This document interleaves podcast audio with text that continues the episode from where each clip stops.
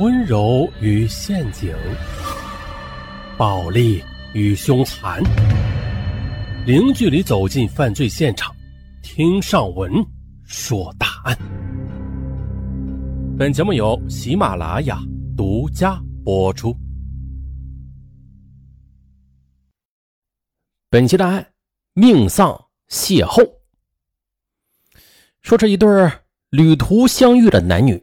两人只是当晚同乘一辆火车，这火车上甚至没有任何交流。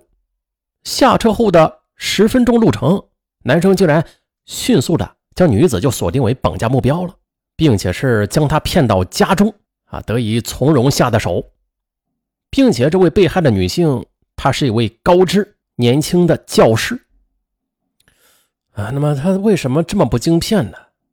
怎么这么没有防范意识啊？嗯，接下来咱们详细的说一下。二零一一年十一月九日中午，安徽某高校女教师刘红林的家人向合肥警方报警称，说在四天前，刘红林坐火车去六安看望男友，这晚上十二点火车到站后就莫名失踪了。如今家人接到数条的勒索短信，哎，这刘红林此前。韩宇在六安的男友发过短信呢，这怎么短短几个小时之后就人影全无了呀？当时啊十一月五日十一点零三分，刘红林在合肥火车站坐上 K 四六四列车前往六安市。这一个小时零一分钟之后，即十一月六日凌晨十二点零四分，到达了六安火车站。刘红林时年是二十九岁，合肥人。博士毕业，三个月前刚刚去了安徽某高校任教，正在热恋中的她，这次前往六安和男友苏学会约会。也就在快到六安时，苏学会发来短信：“下车了吗？我去接你。”刘红林回信称：“你把热水器烧好，我回来呀要洗澡。”可是这短信刚刚发出去呢，啊，刘红林就发现手机发出了滴滴滴缺电的警报声。手机快没电了。十二点零四分，火车整点到达六安。刘红林走下火车，此时的站台上有些空旷冷清，一阵冷风翻卷而来。啊，这刘红林想把外套穿上，但是手里边拎着好几个手提袋呢，放在地上又嫌脏，正想找个公共长椅呢。哎，这时一个个子高大的男生从身边走过来。并且这双手是空着的，刘红林忙着就叫了他一声：“哎，麻烦你一下，帮我拿一下行李，我穿上外套。”嗯，啊，好，这男生很乐意，就把一大堆行李袋就拎了过来。等他穿好了外套之后，又一路帮着他拎着行李结伴出了站。可是出了站之后，刘红林却没有见到等在出站口的男友。这时一阵冷风吹过，刘红玲心里阵阵紧缩，未免有些失望。再拨手机，一个“喂”字刚发出来呢，手机马上就停电关机了。好了，那给你行李，咱俩就在这儿告别吧，以后有机会再见。对了，说不定以后回家来啊，还能再碰到你呢。男生这么说着，刘红林则开玩笑的说：“算我们有缘吧。不过我的博士导师曾经这样对我说过。”嗯，就算是有缘人再碰上，那至少得需要五百年呢。不不，男生眼睛瞪大，惊讶的说：“哎呀，原来你是个博士啊！哎呦，我真看不出来。瞧你，也比我大不了多少嘛。那你是在哪里读的博呀？回头我去拜访你，向你请教。早读完了，现在大学里当老师呢。哎呦，男生更震惊了，你都已经是老师了哦。我知道了，你那学校肯定就在我们大学边上。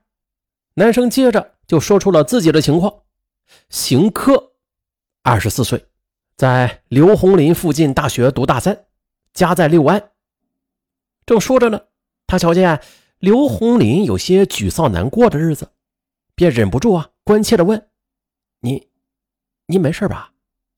哎，怎么没有人来接你啊？这么晚，一个女孩子回去不安全的。”要不我送你？刘红林赶紧摇头拒绝。没事没事，主要是我手机没电，联系不上我男朋友了。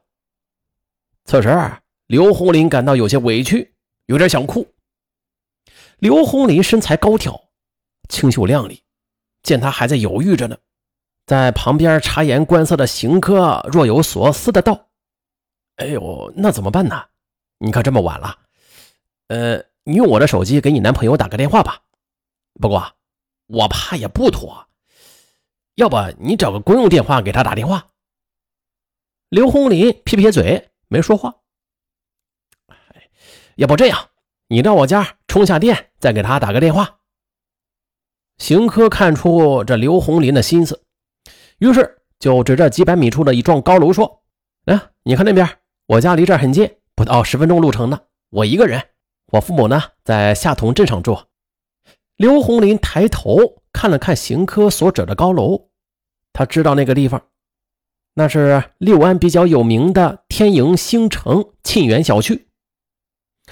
可是，令邢科没有想到的是啊，正在郁闷的刘红林犹豫了一会儿，竟然万分意外的就听从了他的建议，迈开脚步跟着他向他的家里走去。只是刘红林万万没有想到，当他迈出第一步时，他的人生就已经发生了重大的改变。接下来的时间里，他正在迈向一扇死亡之门。一路上，刘红林骄傲地告诉邢克，他是老爸和老妈最最疼爱的小女儿了。这老爸老妈虽然是工薪阶层吧，但是现在退休了，还做点生意，收入不菲，衣食丰裕。见邢克一脸崇拜的样子，刘红林更是像找到知己一般。竹筒倒豆子般的继续着讲述着自己的家境，丝毫就没有注意到邢科的表情已经发生了变化。很快就来到了十栋三单元邢科的家中，刘红林转着看了一圈之后，啊，就开始给手机充上电。这时，邢科又趁机说：“我爸呀是校长，我一句话呢，老爸就给我买了房，不过平时基本是空着。”听了邢科的话，刘红林会心的笑了。不过接下来他却随口说出了一句他这辈子最不应该说出口的话。